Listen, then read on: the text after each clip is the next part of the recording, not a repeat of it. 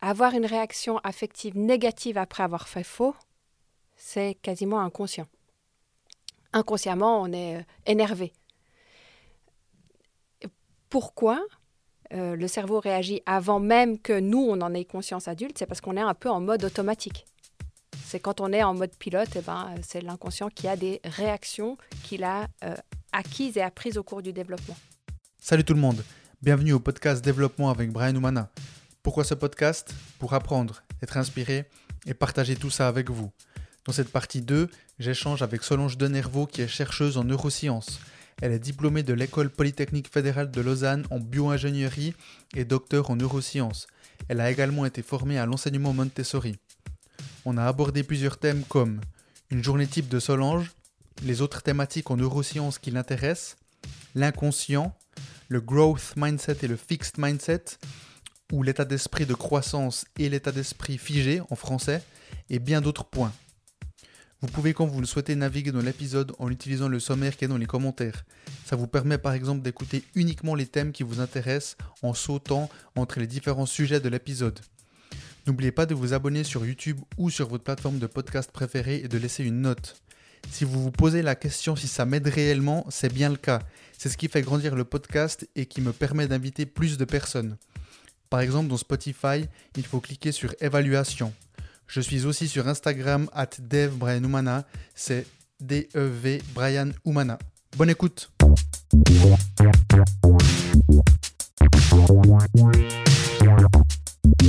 Donc, quelle est la journée type du neuroscientifique? Je te laisse boire tranquillement. Euh, parce que je me suis demandé, euh, justement, dans la partie 1, donc pour euh, les gens qui l'ont écouté, on terminait sur cette note-là. Mais je me demandais, est-ce que ben, tu as des horaires fixes? Est-ce que c'est hyper figé? Euh, Tu m'as dit que tu courais, euh, tu médites. Donc, euh, est-ce qu'il déjà, est-ce qu'il y a une journée type? Sinon, une journée idéale, mais que tu pourrais effectivement avoir? Alors, j'ai pas de journée type. J'ai vraiment pas de journée type. Et j'aime ne pas avoir de journée type. Et quelque part, je cultive cet art de la non-routine. Donc c'est exprès Exprès ou pas, enfin je pense que de base je fonctionne un peu de manière euh, un peu euh, random. Parfois trop, moi j'ai à l'inverse dû apprendre un peu plus à euh, instaurer des routines pour justement devenir aussi un peu plus efficiente parfois. mais j'ai pas de, de routine, je pense qu'il y a des constantes et des constantes qui ont émergé aussi parce que je suis euh, euh, maman de deux enfants.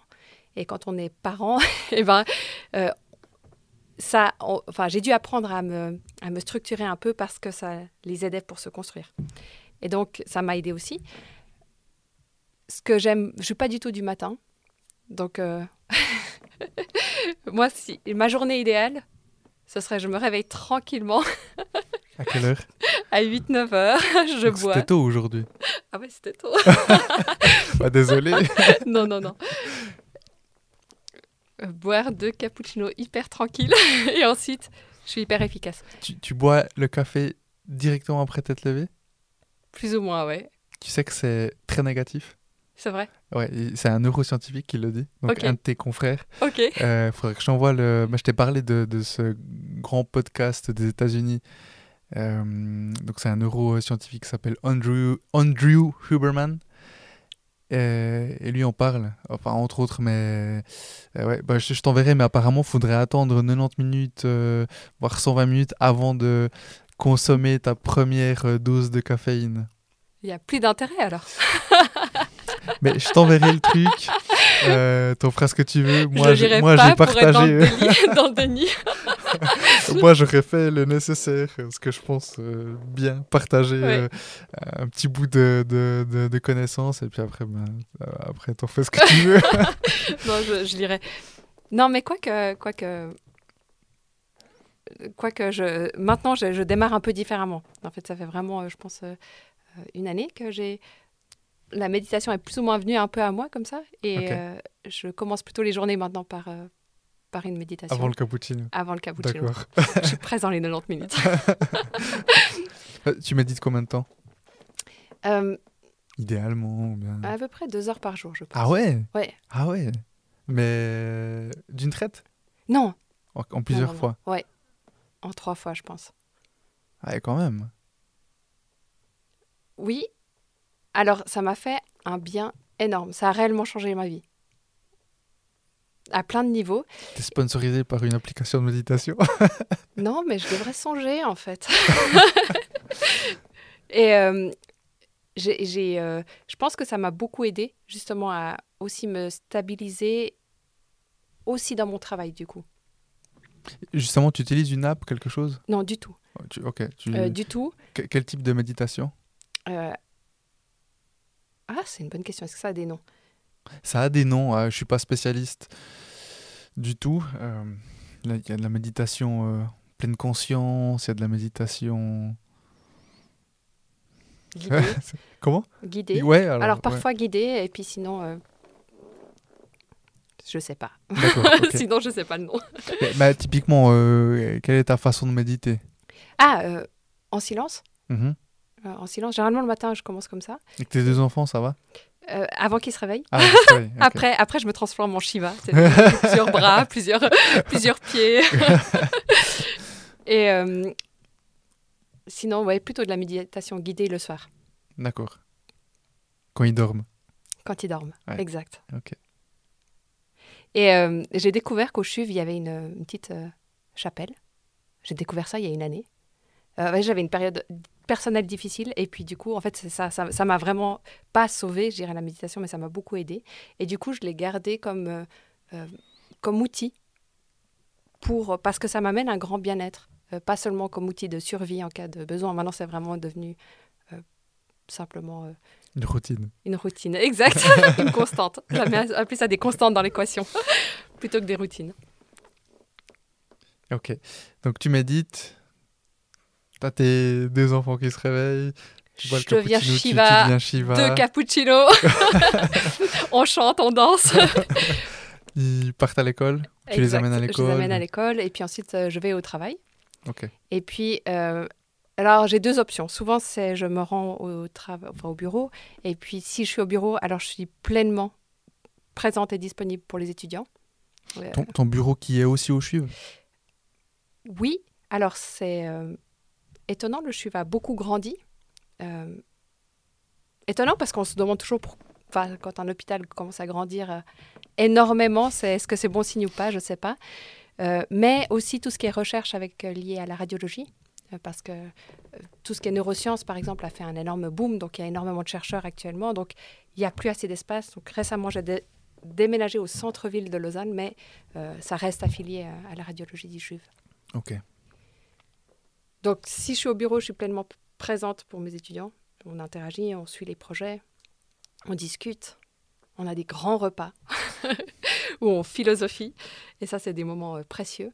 Et euh, généralement, je rentre et je reprends les enfants. Repas du soir, lecture d'Harry Potter et au lit.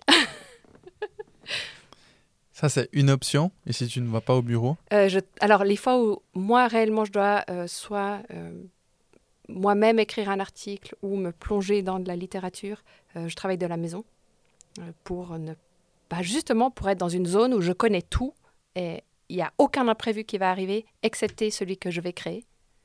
Et du coup, je peux vraiment me plonger en moi-même et puis euh, produire des idées ou du texte ou des choses comme ça. Et quand tu produis des idées, des textes, est-ce que tu as une façon de travailler Donc, est-ce que tu as des, des, des, des, des protocoles euh, type euh, 20 minutes à fond, 2 minutes de pause, euh, etc. Ou, Pas du tout. Pas du tout, rien. Non, vraiment pas du tout. Mais tu prends des pauses régulièrement ou pas Ou ça va dépendre de.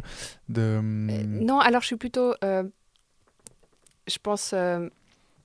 C'est quoi les, les voitures qui sont lentes à démarrer puis qui vont à vrai euh, des diesels? Ouais, des dizaines. Ouais, je suis plutôt en diesel. Euh, Ok. Je vais euh, procrastiner, papillonner, et puis tout d'un coup, je me plonge.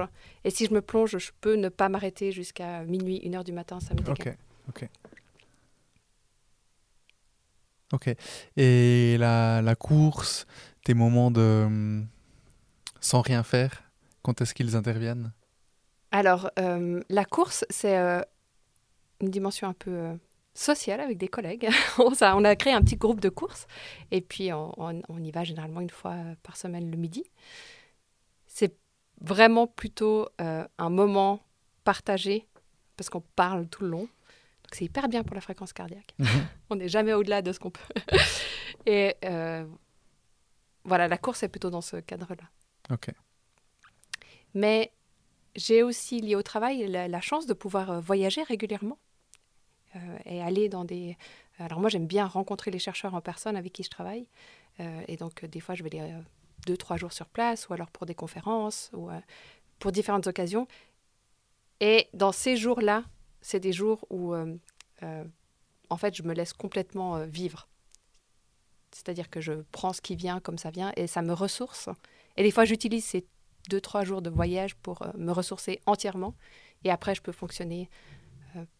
Enfin, j'ai fait ma réserve et puis je peux fonctionner un moment un peu plus en exécutif. Quand tu dis que tu prends comme ça vient, c'est-à-dire? C'est-à-dire que je peux. Bah, récemment, on était à Barcelone. euh, et là, euh, ça m'a fait plaisir. Je- je- des fois, je prends les étudiants avec.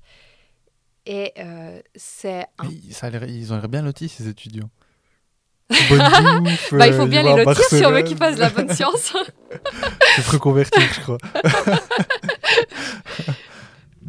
Mais euh, on était à Barcelone et on, on est arrivé et le premier jour, on a fait juste que marcher dans le quartier gothique.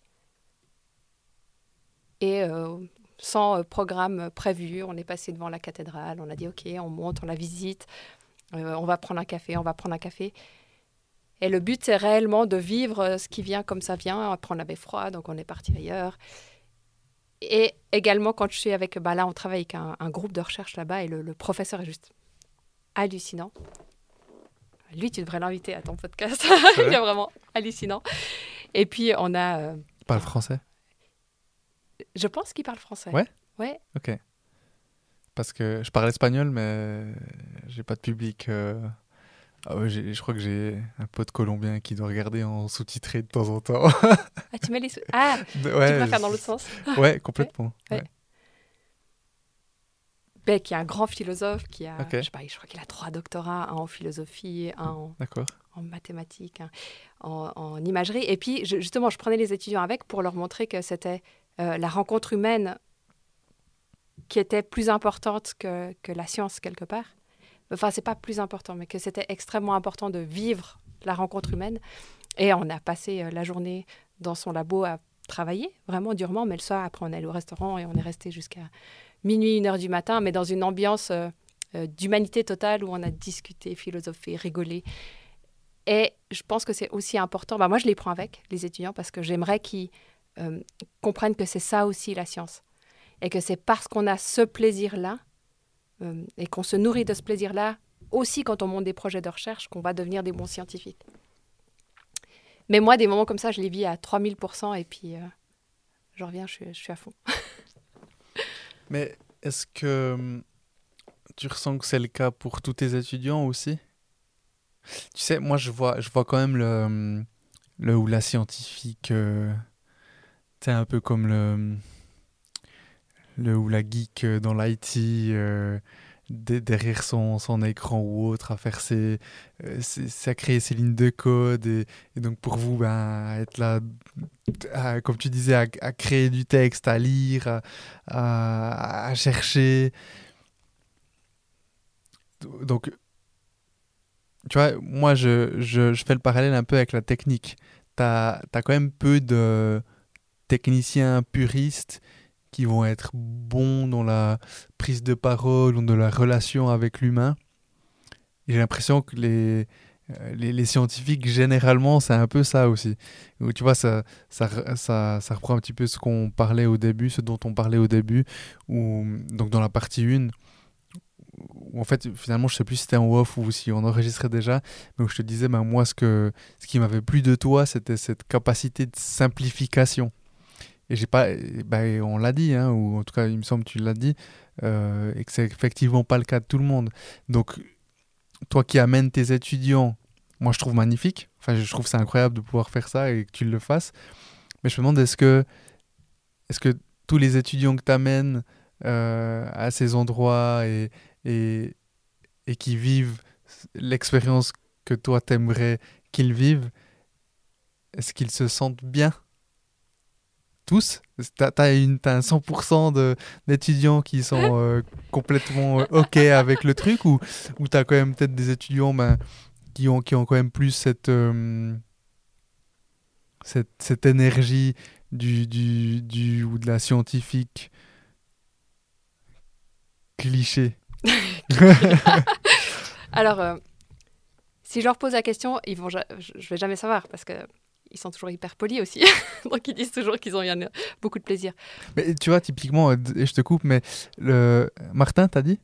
Oui, qui est à l'IRM euh, quand tu es venu? Voilà, exactement. Martin. Bah, lui, il était très ouvert. Oui. hyper. Bon, lui, il n'est pas scientifique, hein, il est, bon, il est ah, ingénieur. Ah oui? Il est ingénieur. Euh, alors, je sais pas ce que tu appelles scientifique, mais il est ingénieur. Ouais, moi non plus. Et puis, il, a fait son travail de. Ouais, c'est juste. Ouais. Ok. Ok, ok, bon, bref. Euh, Alors, je pense que les étudiants qui viennent, c'est jamais un travail euh, imposé, c'est-à-dire qu'on leur impose pas de venir faire un travail en neurosciences éducation, par exemple. C'est eux qui postulent au laboratoire. Donc, tous les, je pense qu'il y a un biais, c'est-à-dire que ceux qui souhaitent venir ont déjà une sensibilité particulière pour euh, l'humain, pour l'enfant. Donc, de biais, je pense qu'il y a un enfin de base, pardon, je pense qu'il y a un petit biais. Ça attire pas, peut-être pas tous les étudiants. Euh, de ceux que j'ai, euh, je ne sais pas ce qu'ils prennent ou ce qu'ils prennent pas. Finalement, pour moi, c'est pas très important. Et puis, euh, ils ont tous des rythmes et puis des besoins différents. Ce qui est important et essentiel pour moi en tant que ma responsabilité de chercheur, de moi, ce que j'aimerais leur offrir, c'est un environnement qui est absolument sécure pour eux, pour apprendre. Ils ont la responsabilité d'un projet dès le départ, euh, réellement. Ils, sont, ils finissent premier auteur d'un article, ça veut dire que c'est leur travail. Euh, et puis, dans cet environnement, je leur apprends à collaborer, à aller chercher les ressources là où ils ont besoin, euh, à rencontrer des humains. Et tu disais, effectivement, pas tout le monde arrive à expliquer les choses, mais je pense que c'est quelque chose qui s'entraîne aussi. Mais ça s'entraîne comment? Ça s'entraîne parce que on, on les inspire on inspire ces jeunes à comprendre que leur rôle, s'ils veulent continuer dans la science, c'est de contribuer à la société et que c'est un rôle extrêmement important. Et en leur faisant vivre ce métier, et non pas juste exécuter un projet, en le faisant vivre, en rencontrant des gens. Moi, je les prends aussi, on travaille avec des écoles. Je les prends voir les enseignants, parler aux enseignants, écouter les enseignants. Euh, ils sont là quand il y a des enfants à l'IRM. Je pense que c'est aussi une manière de leur transmettre cette envie d'être un acteur de la société. Et je ne sais pas ce qu'ils prennent et combien ils prennent. Pour moi, le marqueur, le seul marqueur que j'utilise pour savoir si euh, ça s'est bien passé ou pas, euh, c'est que généralement ils reviennent. Ils reviennent boire des cafés, euh, ils viennent finir des projets, alors qu'ils sont, voilà, ils ont déjà eu leur note ou ils ont fini leur bourse, donc, mais ils reviennent quand même gratuitement, pour le plaisir, euh, pour l'envie de terminer correctement un projet. Donc pour moi, ils ont acquis la responsabilité de, leur métier. Euh, ils en parlent autour d'eux, ils convainquent leurs camarades de la beauté de leur projet. Et puis le, dernier marqueur, c'est beaucoup, pas tous, mais il y en a beaucoup qui viennent et qui viennent avec des questions plus personnelles en fait, d'eux, de choix de vie, de difficultés qu'ils rencontrent, ou ils partagent des bonnes nouvelles. Et je me dis, bah, on a créé un lien euh, humain au-delà de juste exécuter un projet. Et donc pour moi, je suis contente parce que c'est des... Voilà, c'est devenu des bons chercheurs, quoi qu'ils fassent dans leur vie. Et quelles autres thématiques t'intéressent dans les neurosciences? Alors actuellement, on a un peu étendu, parce que comme euh, tu as posé la question, je crois dans la partie 1, du coup, euh, on voit que ce mécanisme central de la gestion des erreurs amène à une pensée plus flexible et créative. Et euh, de se dire, bah, OK, mais les adultes, qu'en est-il? Bah, Du coup, bah, les adultes, qu'en est-il? Donc on a commencé à scanner des adultes. et puis après à se dire, OK, on n'est pas juste des cerveaux. On n'est pas juste des cerveaux avec quatre pattes.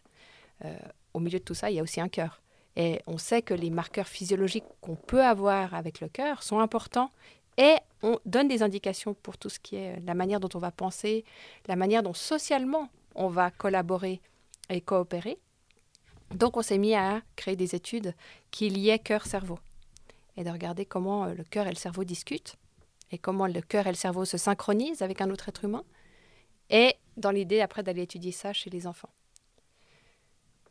Il y a donc ça, c'est un axe de recherche. On commence à avoir euh, des perspectives un peu plus intégratives, de plus se focaliser uniquement sur un organe, mais de considérer l'humain comme... Euh, j'ai une collègue américaine qui appelle ça le problème de Frankenstein. C'est que pour le moment, on, étudie des bouts d'humain, puis on dit qu'on est la somme de tous ces bouts. et de se dire, OK, on est mieux que ça, on est plus que ça. Et de se dire, ben, ensemble, qu'est-ce qui se passe? Et euh, donc, adopter cette perspective-là et adopter aussi une perspective moins contrôlée. Pour le moment, les expériences en sciences sont extrêmement contrôlées. Par exemple, je prends Brian et je vais le tester dans une condition et je vais regarder comment son cerveau a réagi pendant ces trois secondes-là et je vais expliquer au monde entier comment fonctionne le cerveau. Or, ça ne peut pas être vrai. Ça peut être qu'une partie de la vérité pour accéder à un peu plus de parties, eh ben, il faudrait quoi? Il faudrait prendre Brian dans des, contextes, dans des contextes plus proches de la réalité, qui sont des contextes généralement sociaux, et donc de plus faire venir les enfants en laboratoire, mais d'aller nous dans les écoles avec des outils de mesure d'activité cérébrale. Ce qui était un peu challenging jusqu'à euh, pas longtemps, puis maintenant on a développé par exemple des casques qui permettent de mesurer l'activité euh, cérébrale euh, sur place, par exemple dans les écoles. Et non pas un enfant, mais maintenant d'en avoir peut-être dix, et de regarder comment leurs cerveaux ensemble se synchronisent, et de se dire bah, peut-être que tous les cerveaux font une sorte de super cerveau quand ils sont ensemble. Et voilà, de, prendre un peu plus de hauteur sur euh, la recherche. Ça, ça m'intéresse euh, énormément. Et c'est inconscient. Ou tu as dit qu'on détectait un événement qui ne s'est pas passé comme prévu avant même d'en avoir conscience. Ouais. Comme je t'avais dit quand on s'était euh, rencontré, enfin vu au CHUV, j'ai fait un, petit module de neuromarketing il y a 6-7 ans. Et où là j'ai réalisé qu'en fait il y avait toute une partie de décision qui était prise avant même qu'on ait conscience. Et bah, ça, c'est resté chez moi, quoi. Enfin, dans le sens, euh, je me disais, c'est c'est fou. Mhm. C'est fou que on soit euh, dans un magasin et puis et puis qu'on prenne un, un, certain objet, euh, un aliment ou autre, et on se dit, ben, c'est moi qui ai décidé. Mais en fait, non, c'est inconscient. Et cet inconscient, je trouve, c'est c'est intéressant et, hum, et, et, c'est étrange, et, tu vois. Mm-hmm. Et donc, toi, dans tes, dans tes recherches, l'inconscient, est-ce qu'il a. Est-ce qu'il intervient ou bien comment est-ce que... Qu'est-ce que t'en fais?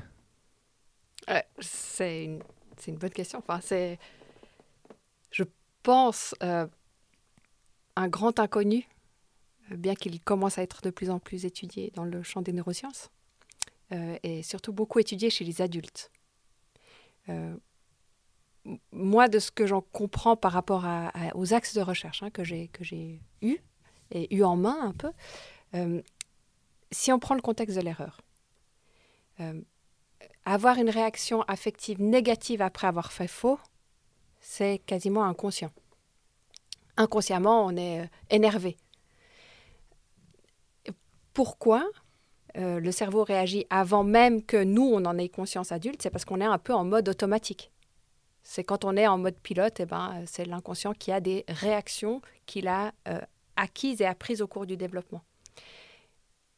Et à mon avis, ce serait intéressant d'approcher toutes ces études sur l'inconscient en prenant en compte le développement de l'enfant. Euh, et moi, je vois deux directions qui me paraissent euh, évidentes de de le penser ainsi. C'est qu'on sait que la perception du temps est très différente entre un adulte et un enfant.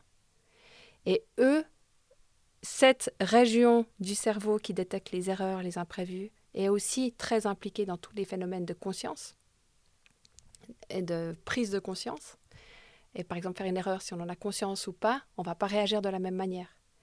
Mais c'est cette région centrale du cerveau qui est aussi euh, réveillée ou pas à ce moment-là.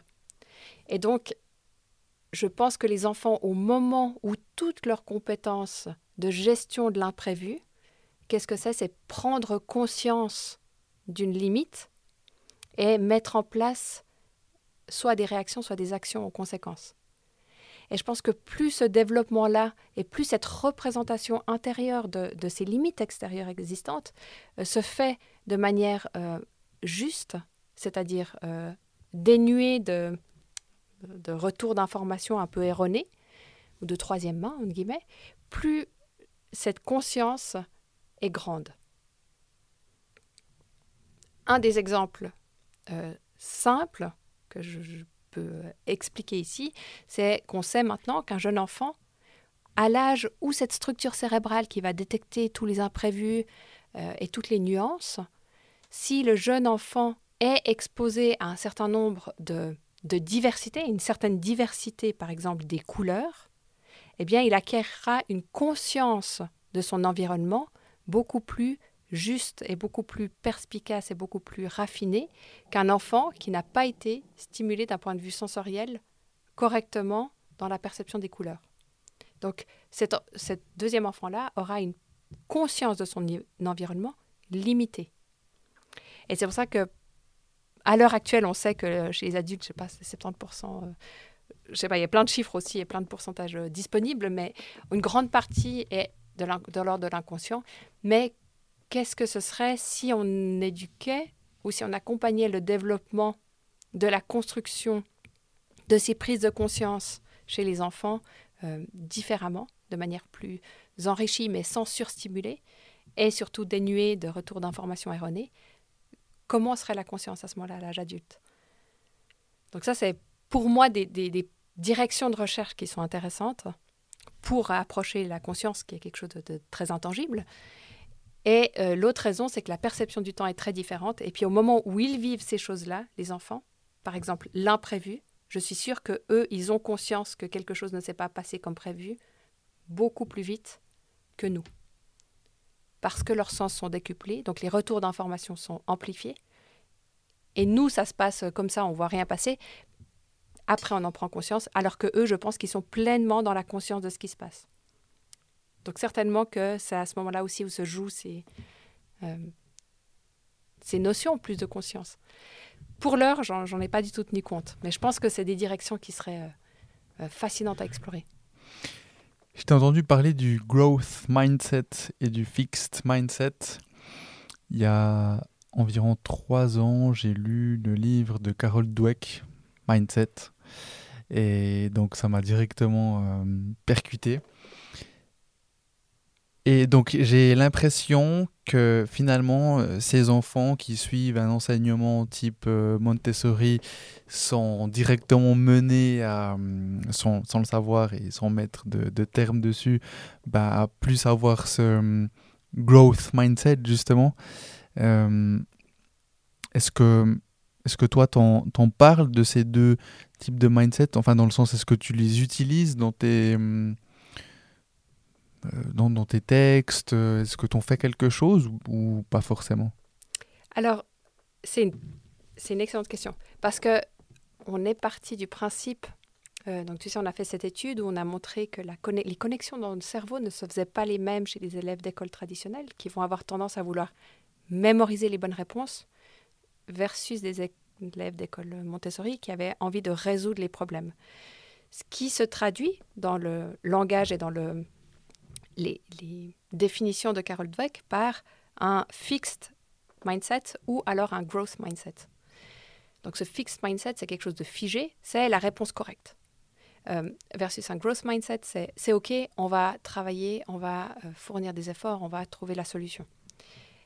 Donc, on a fait une étude en se disant, bah, on va mesurer en utilisant l'outil de Carol Dweck, qui est lié au travail, euh, sur la perception du travail, si tu as l'impression que c'est quelque chose qui est déterministique, de figé, enfin de, de, pas les traductions exactes, mais ou alors quelque chose qui est de continu et de flexible, etc.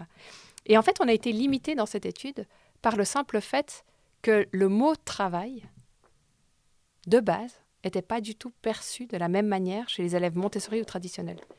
Il y avait un affect très négatif chez les élèves d'école traditionnelle. Quand on disait le travail, c'était ah. Hmm. Alors que pour les élèves Montessori, c'est juste normal. C'est un plaisir de travailler. C'est la base. Et donc, on a été arrêté et stoppé dans cette étude parce que le vocabulaire euh, donc, ne, fonctionnait pas. Il y avait déjà un souci dans la compréhension de ce mot.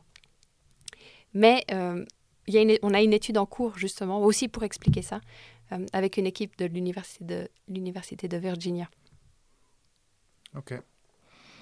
Et en fait, on a, on a balancé ces, ces deux termes. Euh, je me rends compte, j'essaie un maximum, si possible, étant donné qu'on est en Suisse romande, étant donné que c'est des francophones qui, qui écoutent euh, le podcast et qui, qui, qui, savent plus ou moins l'anglais. Donc, growth, mindset. Pour, comment est-ce que tu traduirais mindset? On état d'esprit Ouais, état d'esprit, ouais, exactement, ouais, c'est très bien. Donc un état d'esprit de... Hum, Croissance. Exactement, merci. J'ai te laissé... Euh... Je sais pas si c'est très bien, euh, si c'est joli en français. Non, mais, mais c'est juste. C'est l'état d'esprit de croissance et l'état d'esprit euh, figé. Oui. Ou le, cet état d'esprit de, de, croissance. Et en fait, ouais, c'est vraiment, vraiment ce que tu dis avec les élèves Montessori, quoi. C'est. C'est ok. Enfin, on parle même pas d'erreur. C'est. a un imprévu et, et, tu continues et, tu t'arrêtes pas. Et puis, et c'est ok, il y a cet imprévu, tu, tu, tu le regardes et, tu continues alors que le, cet état, état d'esprit figé, là au contraire, tu as cet imprévu et boum, ça te bloque. Soit ça te bloque, soit tu pars en recherche frénétique de la solution. Et c'est ça qu'il faut comprendre, c'est-à-dire que ces deux réactions sont maladaptives. Ce que nous on appelle maladaptif, c'est-à-dire que ça ne va pas amener à une bonne adaptation à son environnement. Ok. Et selon j'ai hum, aucune question d'un d'une ancienne invitée. Euh, il, elle ne savait pas elle, allait te poser euh, cette question à toi. C'est une question un petit peu euh, euh, différente que les autres que j'ai eues, parce qu'en fait, il, m'a dit quels sont les 10 points à faire pour ne pas performer dans le domaine de la personne. Donc tu vois, c'est, un peu de se dire, tu prends le domaine de la personne et tu lui demandes qu'est-ce qu'il faudrait faire pour ne pas réussir dans son domaine. Donc moi, j'ai réfléchi un petit peu et je, te pose la question de cette façon-là. Quels sont les 10 points, ou 10 points, ou 5, peu importe, disons euh, quelques points, à mettre en place dans l'éducation pour qu'on ne sache pas comment gérer la performance, pour qu'on soit orienté problème et pour tuer la créativité? Oh là là, ça fait tellement de négation que je dois retourner la phrase dans tous les sens dans ma tête. Donc, ouais, c'est vrai. En, gros, c'est quelles sont les pires choses à faire pour. Euh, ouais, c'est ça. Voilà, ok. Pour du fixe, du, du, très bon euh, état d'esprit euh, figé, quoi. Un bon fixed mindset. Ouais. Alors, il y a tout ce qui induit le stress. Parce qu'on sait que, basiquement, on est orienté vers la survie sitôt qu'on est stressé. C'est normal. C'est normal en fait si on y pense. Euh, c'est instinctivement, on doit survivre d'abord. Ensuite, on vit. Donc, il faut s'affranchir de la survie pour vivre. Et euh, on entre en état de survie dès qu'on est stressé. Donc, tout ce qui est limite de temps, contrainte temporelle, euh, on va se limiter parce qu'on sait qu'on doit déjà s'arrêter avant même d'avoir commencé. Donc, on va se limiter de base. donc, contrainte temporelle, tout ce qui est de la comparaison compétitive, partout où on va induire de la comparaison avec autrui, eh bien déjà on n'est plus dans notre plein potentiel, on est dans celui qui est possiblement comparé aux autres. Ensuite, donc ça c'est dans les contraintes de temps. Ensuite, tout ce qui induit justement de la compétition, donc dans une école, par exemple, avoir des enfants du même âge, c'est une erreur euh, inconsciente. C'est-à-dire que c'est mal pensé. Parce que qu'est-ce qui se passe quand on est entouré de gens qui nous ressemblent, ce qui est le cas pour des enfants, on prend des enfants de 7 ans, ils s'identifient les uns aux autres. Alors c'est euh, une compétence qu'on a parce qu'on est euh, une espèce sociale, donc on doit se regrouper avec cet instinct de in-group, donc on est les mêmes. Cet instinct, il est bon et mauvais, c'est-à-dire qu'il est bon parce qu'on sait, on se repère très vite socialement avec qui on doit s'agglomérer, en quelque sorte, mais il n'est pas bon parce qu'on se compare. Donc ça fait appel à des choses assez primaires et puis euh, c'est pas bon parce qu'on va se comparer et donc du coup on se met en danger si on n'est pas, etc. etc. Euh, donc la comparaison, la compétition, donc les notes, parce que les notes induisent de la compétition, et puis en plus c'est tout ce qui est de la récompense extrinsèque. Donc c'est quelque chose, c'est une troisième main.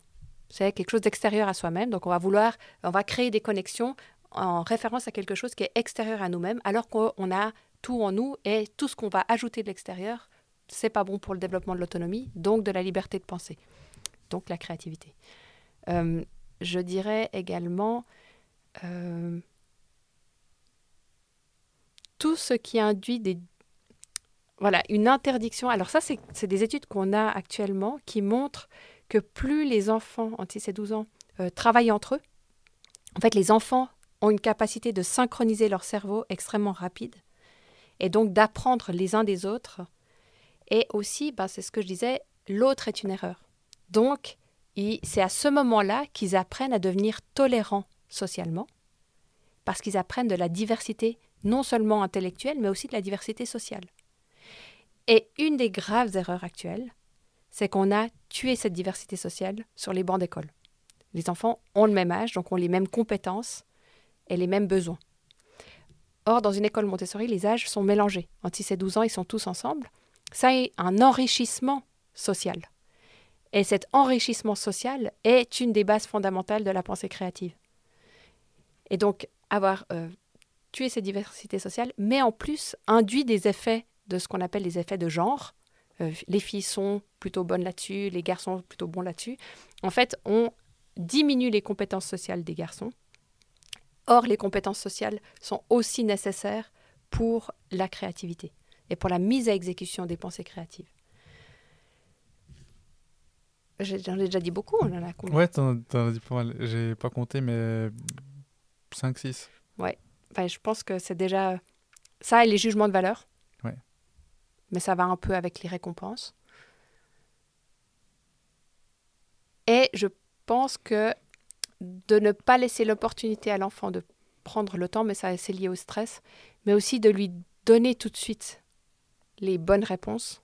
Quand on lui dit c'est faux, c'est ça la réponse, euh, ça lui coupe l'opportunité de devoir chercher et de découvrir qu'en fait, euh, il peut trouver par lui-même des solutions.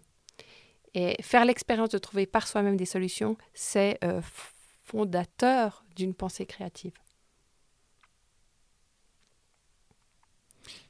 Ma dernière question pour toi, Solange. Qu'est-ce que le succès pour toi?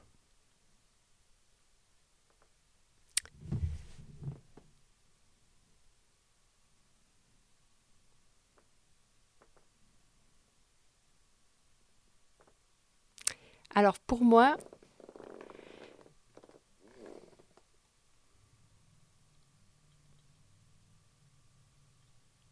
c'est au jour le jour vivre cette passion que j'ai entièrement et en faire bénéficier tout un chacun autour. Euh, et euh, ça inclut mes enfants, parce que je pense que c'est euh, ça les construit aussi, d'avoir une image bah, déjà d'une femme qui s'épanouit professionnellement, qui et, donc, ça inclut, bah, du coup, euh, être d'un point de vue familial, être d'un point de vue professionnel, puis être de moi à moi, parce que c'est, là où je me sens euh, vibrer. Voilà. Merci. Est-ce que tu as quelque chose, un autre point que tu aimerais ajouter euh, Une thématique dont on n'aurait pas euh, discuté ou abordé? Qui te tenait à cœur ou te tiendrait à cœur? Bon, Il y a la batterie qui dit non. Il y, a la batterie qui dit non.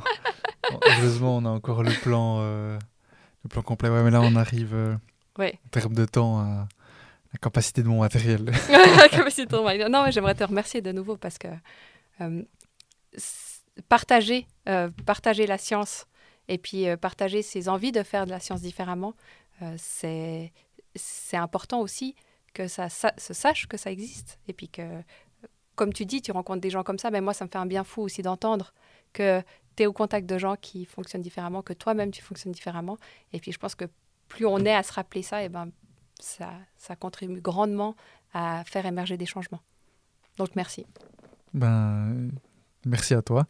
Et où est-ce qu'on peut te trouver euh, si des gens veulent te contacter ou autre? Est-ce que tu es disponible facilement, enfin atteignable facilement euh, je, pense l'être. Moi aussi, je crois. par, mail, en fait. Par mail, souvent. Euh, je, ouais, par mail, je pense que. De toute façon, on tape ton nom sur Internet et on trouve facilement. Généralement via l'Uni, exactement. exactement. Mais j'aime beaucoup ce contact et ces interactions et ces échanges. Euh, je pense que c'est aussi une des parties de mon métier que je préfère, c'est ce que je dis, c'est nourrir la bonne curiosité. Parce que je pense qu'il y a beaucoup qui est fait pour nourrir actuellement euh, peut-être une forme de curiosité un peu malsaine, euh, socialement et culturellement. Et je pense que être ouverte aux esprits curieux, c'est important et nourrir et répondre présent quand il y a ces demandes-là, je pense que c'est une nécessité parce que ça nourrit quelque chose de positif et de constructif. Et la société, on en a besoin, on en a besoin actuellement. Bah, merci beaucoup Solange. Merci. À bientôt. À bientôt. Ciao ciao. Merci d'avoir écouté cet épisode et s'il vous a plu, pour m'aider à continuer, abonnez-vous à Développement avec Brian Oumana sur votre plateforme de podcast préférée et ou sur YouTube et n'oubliez pas de donner votre avis en le notant. Je vous donne rendez-vous le dernier vendredi de ce mois pour un nouvel épisode. Ciao ciao